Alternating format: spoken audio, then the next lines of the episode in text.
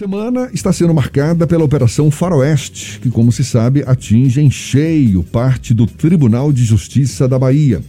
De acordo com procuradores do Ministério Público Federal, com base em dados coletados pela operação, estima-se que a Faroeste, a primeira contra a corrupção no Judiciário Baiano, pode atingir até 20% dos desembargadores do Estado.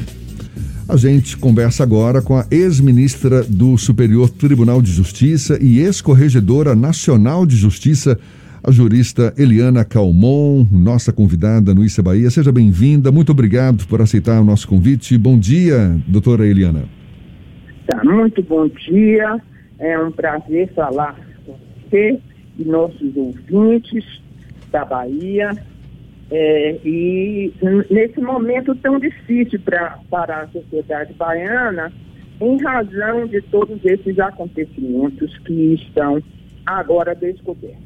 Pois é, fala pra gente qual está sendo o seu sentimento vendo tantos desembargadores da Bahia sendo atingidos por essa operação que investiga venda de sentenças judiciais. A senhora fica surpresa com essas revelações? Ou era algo que Não. já se passava, já, já passava pelo conhecimento do judiciário como um todo?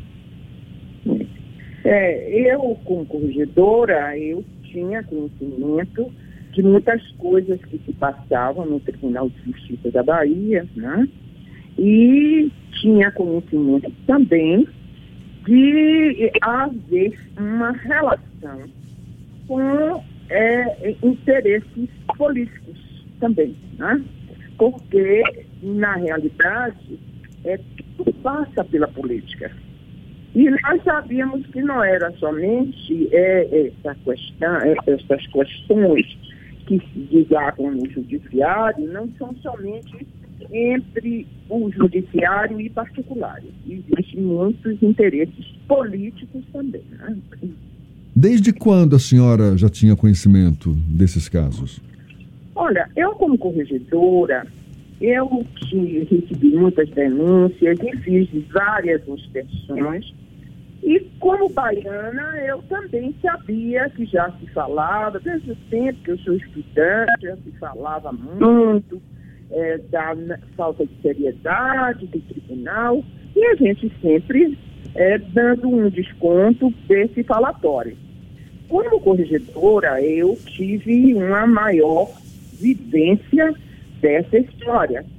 E comecei a querer dar, pelo menos, uma solução.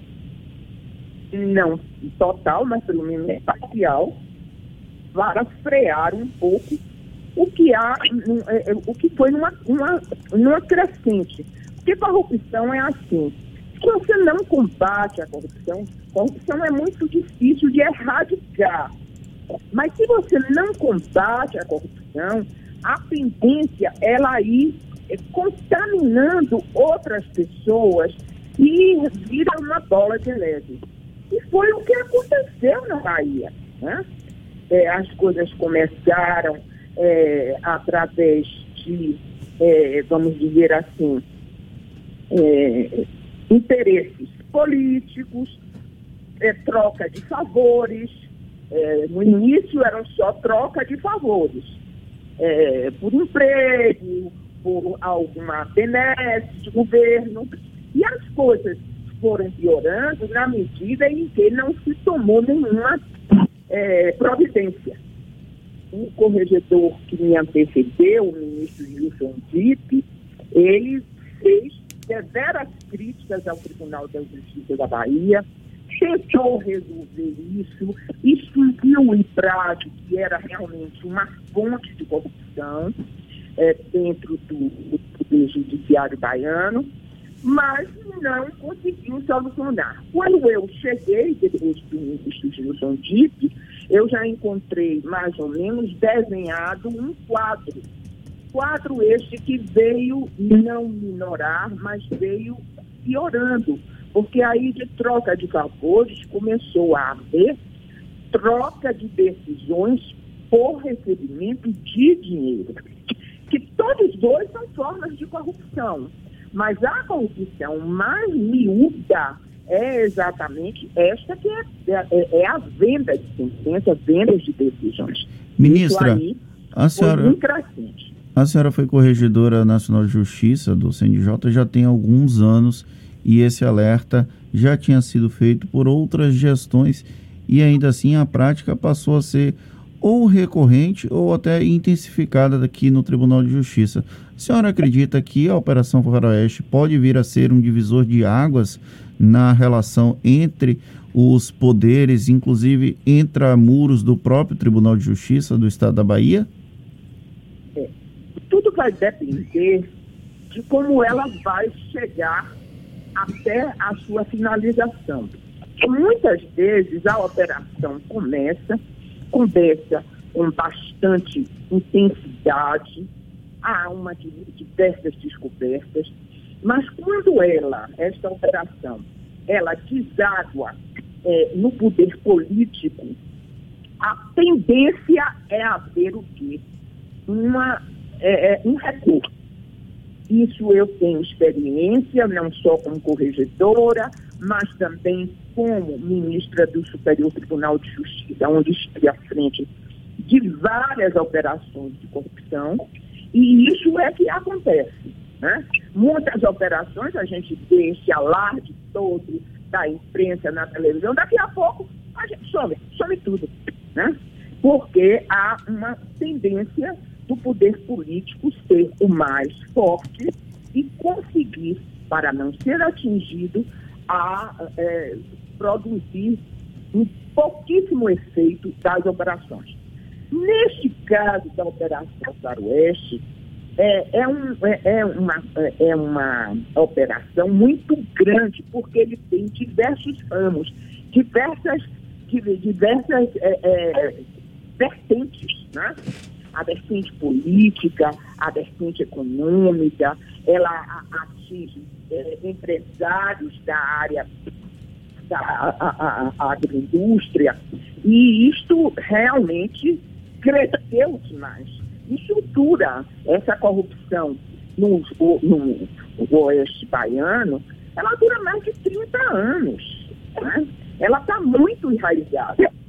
E isso fez com que o Poder Judiciário se assenhorasse cada um de um grupo econômico distinto. E fez dessa operação uma operação muito grande, muito gravosa. O ministro que está à frente desta operação, o ministro Paulo Fernandes, eu conheço muito bem, é, trabalhamos na mesma turma, inclusive, né?